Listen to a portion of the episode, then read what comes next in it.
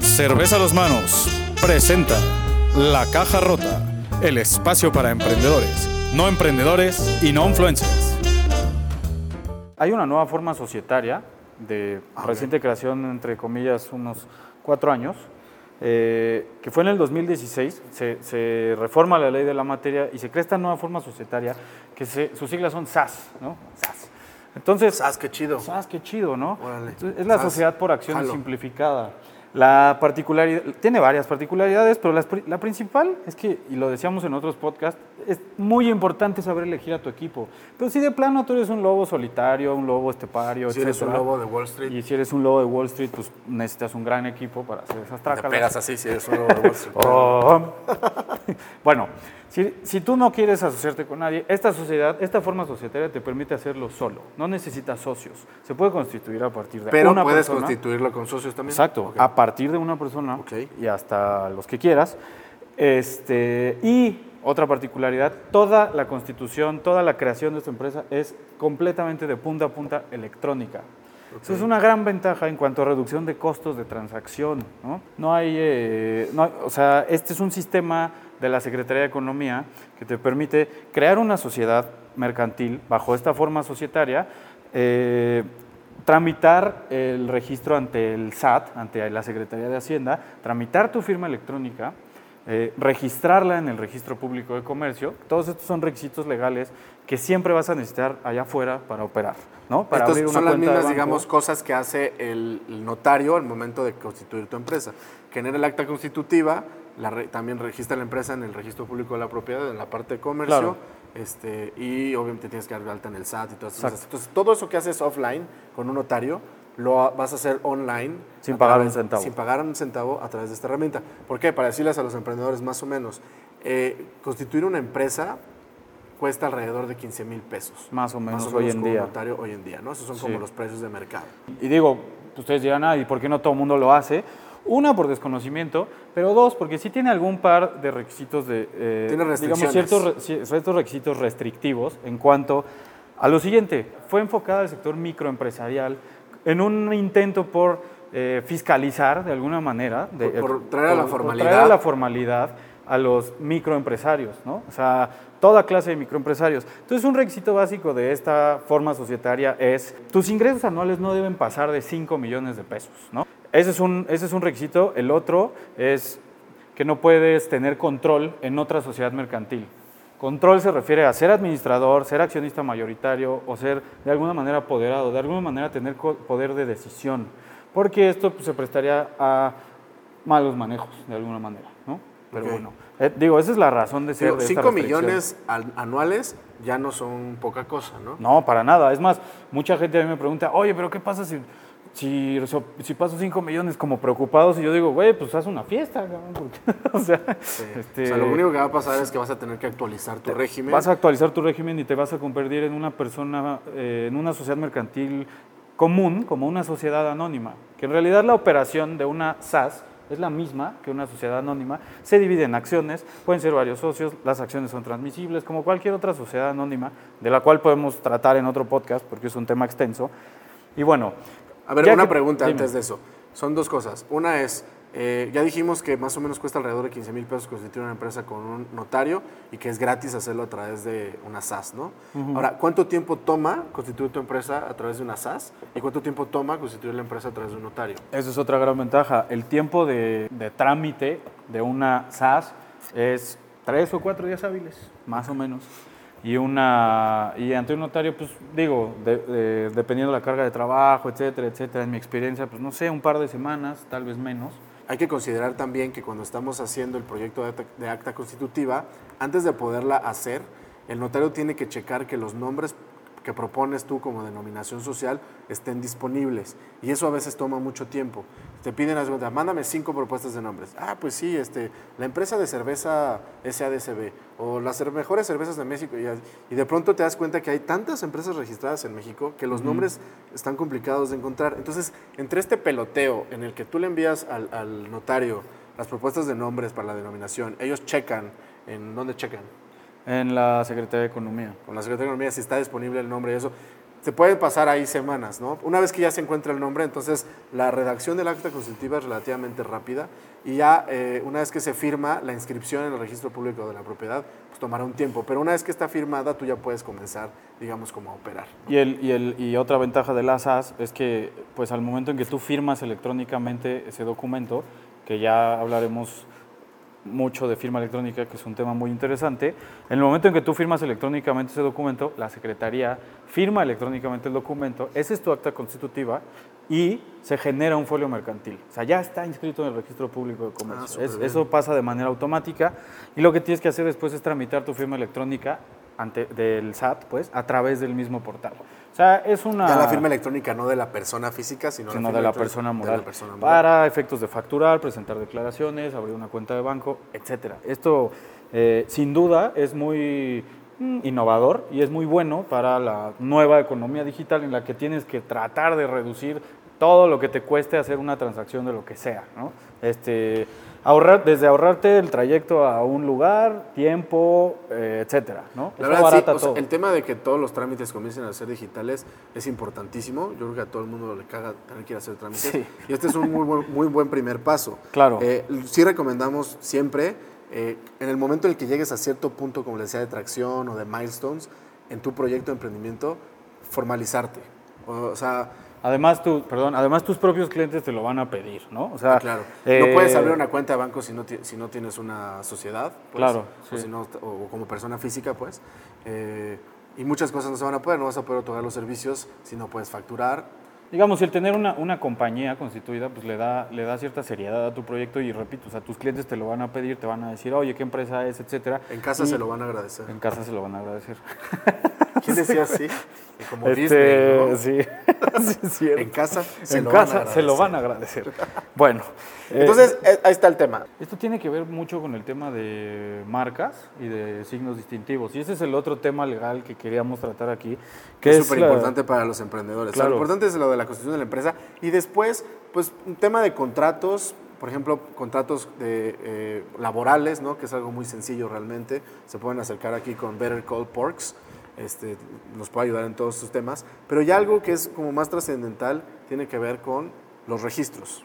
Sí, mira, los registros de marca, o sea, la propiedad intelectual de, en general se divide en industrial e intelectual. Lo industrial tiene que ver con las marcas, las invenciones, etcétera, ¿no? Entonces, ¿Y lo intelectual?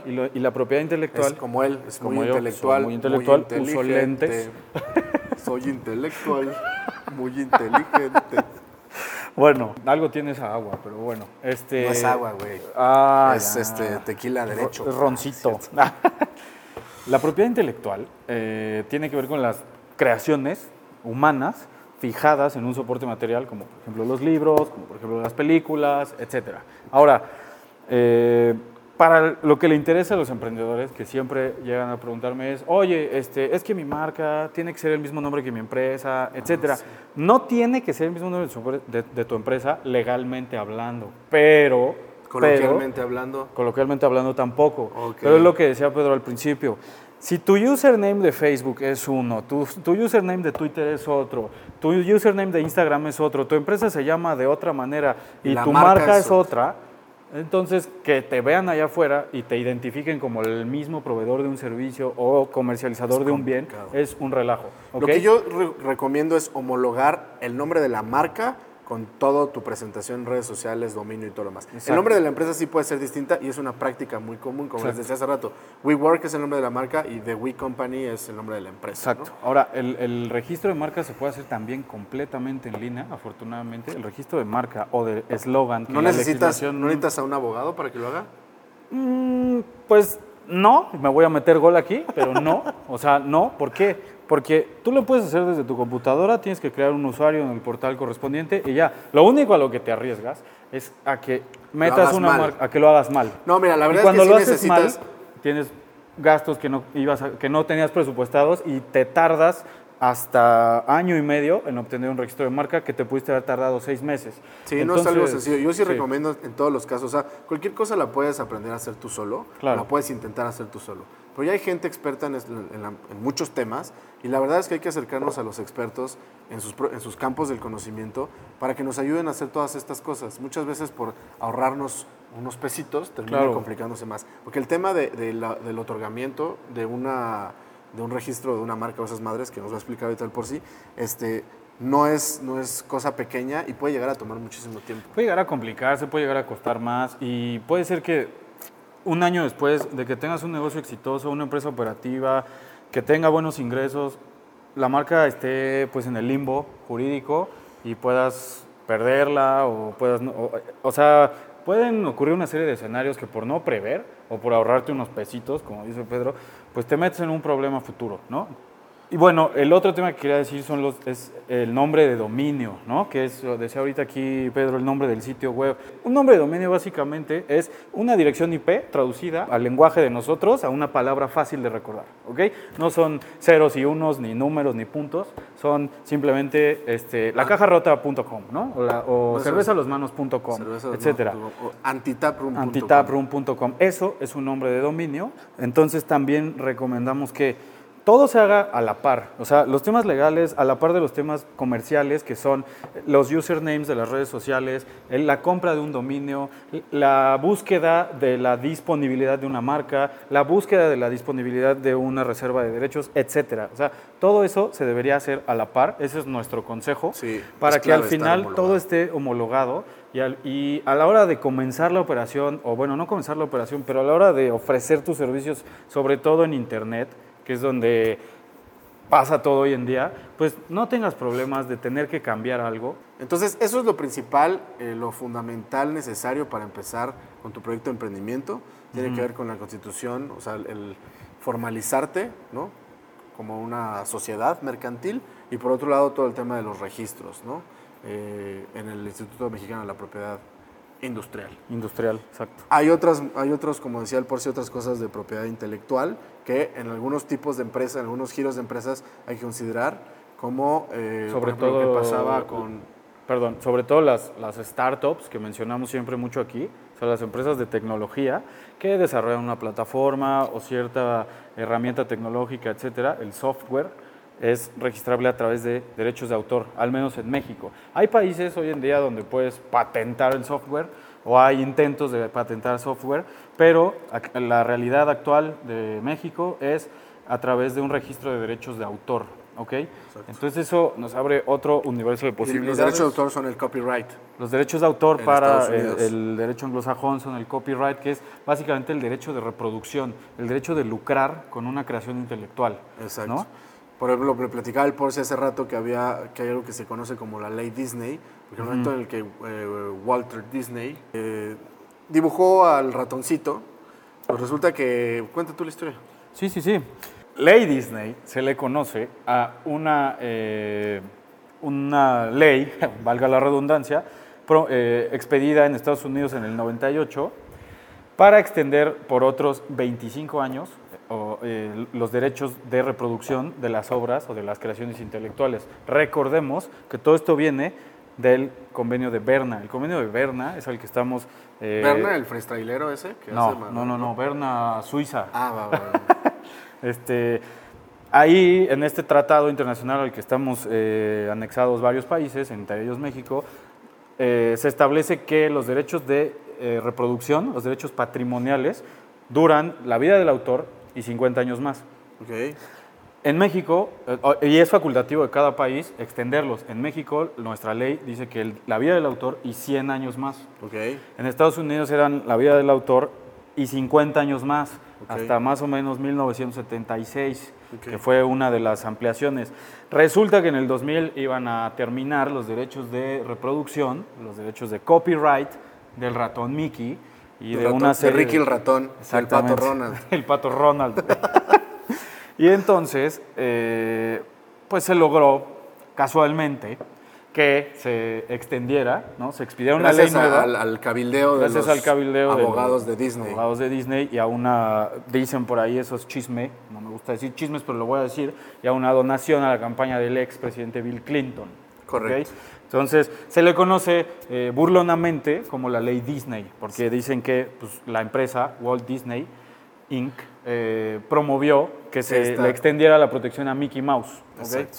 Entonces eso es... Esto es muy importante para las empresas que se dedican a producir contenidos y estas cosas, ¿no? Sí, sí, Entonces, sí. no solo es el registro de las marcas y los signos distintivos, sino también el registro de los derechos de autor y los derechos de explotación, o sea, los Claro. derechos que les llamas patrimoniales, Sí, para poder sí, sí. generar dinero a través de lo que crean, ¿no? De las creaciones y eso me recuerda a nuestros compadres que tenemos acá atrás, Claro, junto a con el John, la- Paul, George y Ringo, junto con el de la maquinita que tenemos acá abajo. que los queremos mucho. Estuvieron ahí en controversia durísimo. Hay dos historias buenas de los Beatles. Una fue, ellos cuando eh, em, comenzaron a ser como más famosos, fundaron una empresa que se llama Apple Records.